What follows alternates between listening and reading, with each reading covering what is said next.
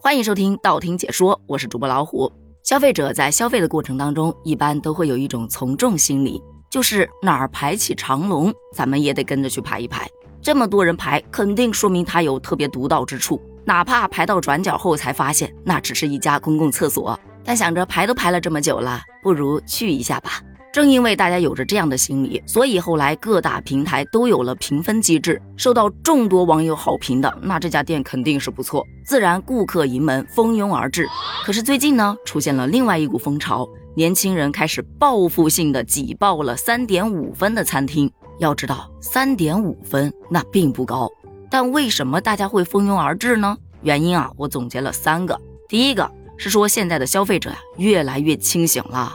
你想嘛？餐饮这个东西本来就是众口难调，结果评论区惊人的一致好评，没有猫腻才怪呢。特别是有一些好评，图片啊、文字啊，基本上都是差不多的，一看就知道，哼，搁这糊弄我呢。所以这评分区就成了一个你把你想给我看的给我看，但是我现在不信了。说到大众有这样的觉醒，那真是血淋淋的一些教训堆起来的。要知道。我们买衣服看高分，结果发现质量很一般；出去旅游看一些网红推荐的打卡景点，结果发现就是坑钱的。坑着坑着，这智商税交多了，自然而然不就变聪明了？这是其一。其二是啊，有一些小伙伴啊，天生就有一种反骨，就是我倒要看看到底这家店有多难吃。结果吃了之后发现并不难吃啊。惊喜连连，鞋子合不合脚，只有穿上才知道。嗯，这个比喻放在这儿好像有点味道哈。咱们说，毕竟萝卜白菜各有所爱嘛，每个人的口味都不一样。他觉得难吃的，没准儿在自己看来其实挺好吃呢。但还有一点，有的是对手刷的差评，这就涉及到不正当竞争了啊。不过还有第三种，就是有些人啊，他可能在自家周围有经常去的稳定的餐厅，发现这家餐厅评分并不高。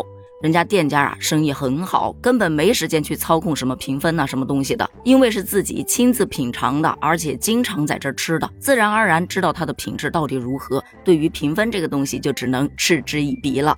综上所述，就大致可以总结出低分店的一些群像。首先啊，他们大多都有固定的客群，销售渠道大致都比较稳定，它并不依赖于在线上引流。线上的评分高还是不高，人家不在乎。第二是。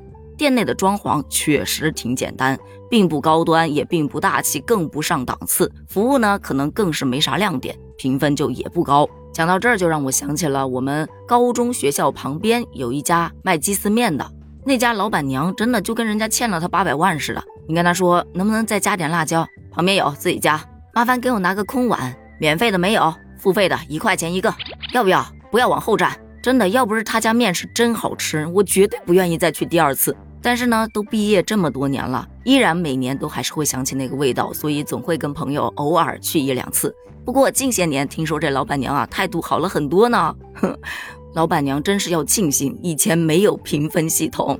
那说到评分低，还有最后一点，有些店铺那真的是要啥啥没有，就餐环境、服务质量、菜品味道，你但凡有一点突出，都不至于评分那么的低。所以总结一下，就是说。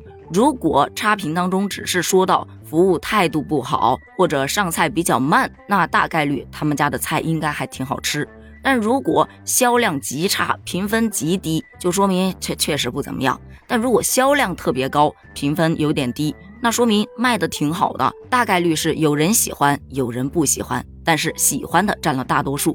所以大家如果要看评分，可以去看一看这些差评。如果他的差评的点你是可以接受的，例如咱们讲到的服务差、上菜慢，那这就都不是个事儿。但如果他吐槽的就是菜品质量不好，哎，不好吃，或者大多数人都说什么有苍蝇啊，有什么那，对吧？那大概率它的卫生情况就确实是堪忧，不用去了。而为什么不建议大家看好评？是因为现在很多的好评啊。真的就是各种的，来，只要五星好评就赠送你一个什么什么菜品，或者，嗯，五星好评可以送一张优惠券哦。以这样的方式来鼓动消费者去刷好评，参考意义就并不大了。反不正当竞争法明确要求，经营者是不得对其商品的性能、功能、质量、销售状况、用户评价、曾获荣誉等做虚假或者引人误解的商业宣传，欺骗、误导消费者的。换言之，刷好评引流量本身就是不合法的，所以综上所述，这评分啊，其实已经逐渐失去了它的参考意义了。消费者们呢，因为坑踩的多了，也是越来越清醒了，所以一味的追求高评分，不再具有高的优势，反而做好品质、做好口碑才是王道。当哪一天平台对于刷评分有了有效的鉴别机制，让评分回归到公正公平上，那可能才会重新让这个评分获得参考价值吧。对于这个话题，你又是怎么看的呢？你外出吃饭会找评分高的餐厅吗？欢迎在评论区发表你的观点哦，咱们评论区见。感谢忍受着这公鸭嗓子听到现在的你，大家的祝福我都看到了，我会尽快好起来的。咱们下集见，拜拜。